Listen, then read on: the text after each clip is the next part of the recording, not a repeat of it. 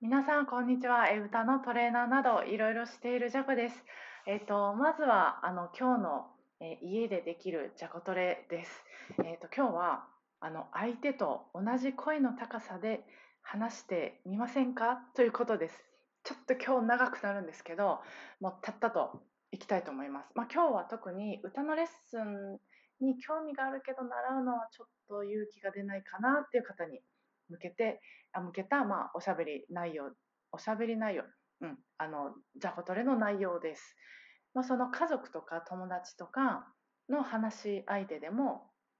まあ、テレビに出てる人でもいいんですけど、まずは同じ声の高さで話してみてはどうでしょうか。私、あの、10年くらい前かな、アメリカ、まあ、あるアメリカの海外ドラマを見てて、まあ、度肝抜くほど、あの、驚かされたことがあるんです。これなんかおしゃべりしたような気がするんですけど、まあ、その主人公が上司と同じ会社の上司と2人で話してる場面なんですけどその主人公がその上司の前でいきなりあぐらをかいたりでその上司に肩を肩を組んだりしてるんですよ。ヘイみたいな感じでもうびっくりして私日本だと絶対ありえないじゃないですか特にあの昭和のね、あの日本では絶対ありえないですよ、その上司に。あの女性が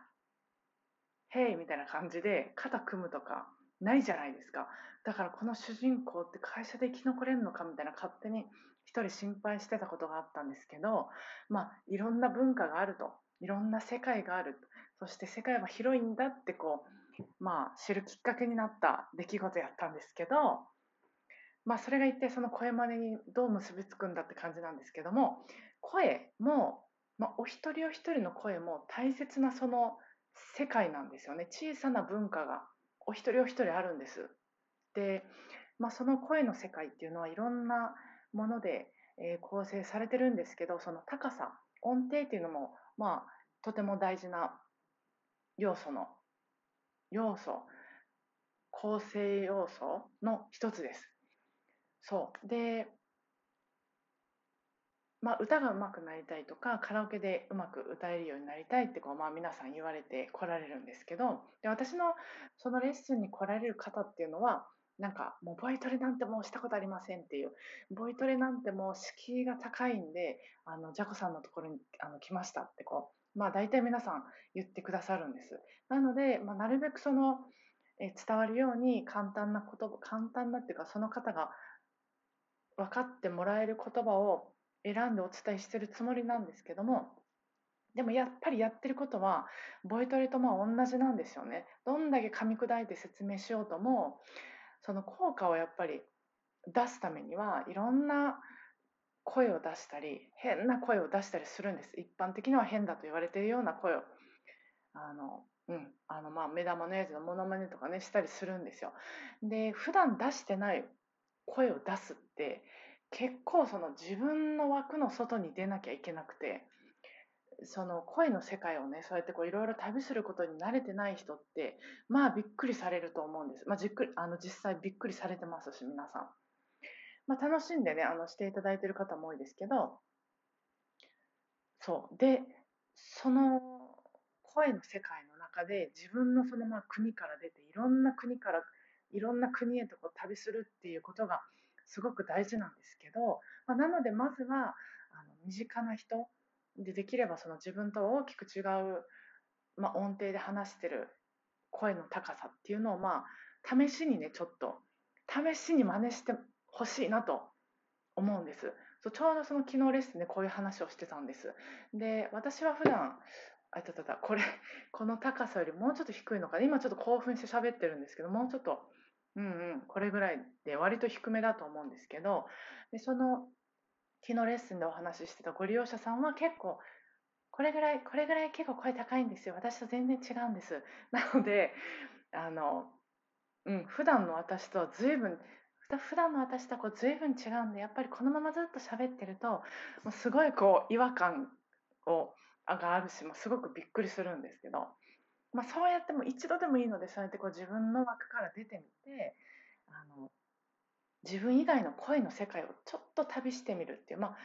あ、あのちょっと体験してみるとえこんなに違うって、まあ、まず驚くと思うし、で、あ、面白いなってまあ感じてもらえると、まあ、ラッキー私としてはラッキーなんですけど、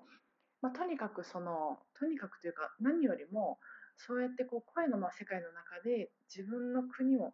ちょっと出てみるって、その最初の一歩ができれば、なんかいろんなところに、いろんな国に旅することがまあ苦じゃなくなると思うし、最初の一歩が割とハードル高いと思うんですよね。なのでそうなればまあどんどん、えー声も変わって歌うまに近づいていくし、自分の声の枠がこう広がっていくことにつながるよっていうことを今日は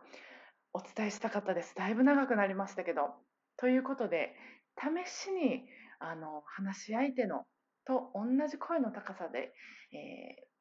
同じ、ま、声の高さを真似してみるのはどうですかという提案でした。それではあの今日の一言、次のコーナーの今日の一言はもうさらっといこうと思います。でやっぱりコロナのことはなるべく喋りたくないなと思ったんですけど、ちょっと触れたいなと思うんですけど、まあここ、まあ、数週間その感染防止感染拡大防止のために、えーまあ、外出控えたりで状況が大きく変わったのでもう大変な思いされてる方たくさんいらっしゃると思うんですであのカラオケレッスンでも皆さんも大変だとか言われるんですけど皆さん共通して言われるのは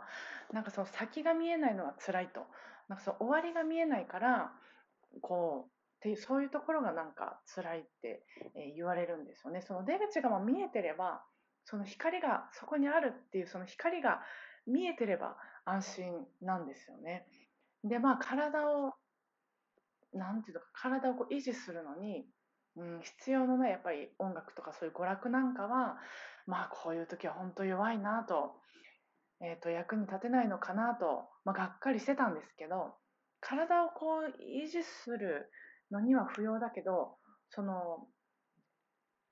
心にその光を感じてもらうことはできるんじゃないかなと。こういう時こそその光になれるのは娯楽の力なんじゃないかなと。で、そしてまたその新たな光を作れるんじゃないかなと、ちょっといろいろ思ってたんです。で、そしてそのためにはやっぱりアイデアだよなと、えー考えてた、えーまあ、最近でした。で、まあ、ツイッターでもつぶやいたんですけど、まあ、星野源さんの「アイデア」っていう曲があって、まあ、昔からその好きなんですけどこの曲でこのタイトルはすごいぞとその凄さがようやく今になって分かったというジャコでしたえそれでは皆さん、えー、と週末もお互いご機嫌なカラオケライフが過ごせますように今日もお疲れ様でした。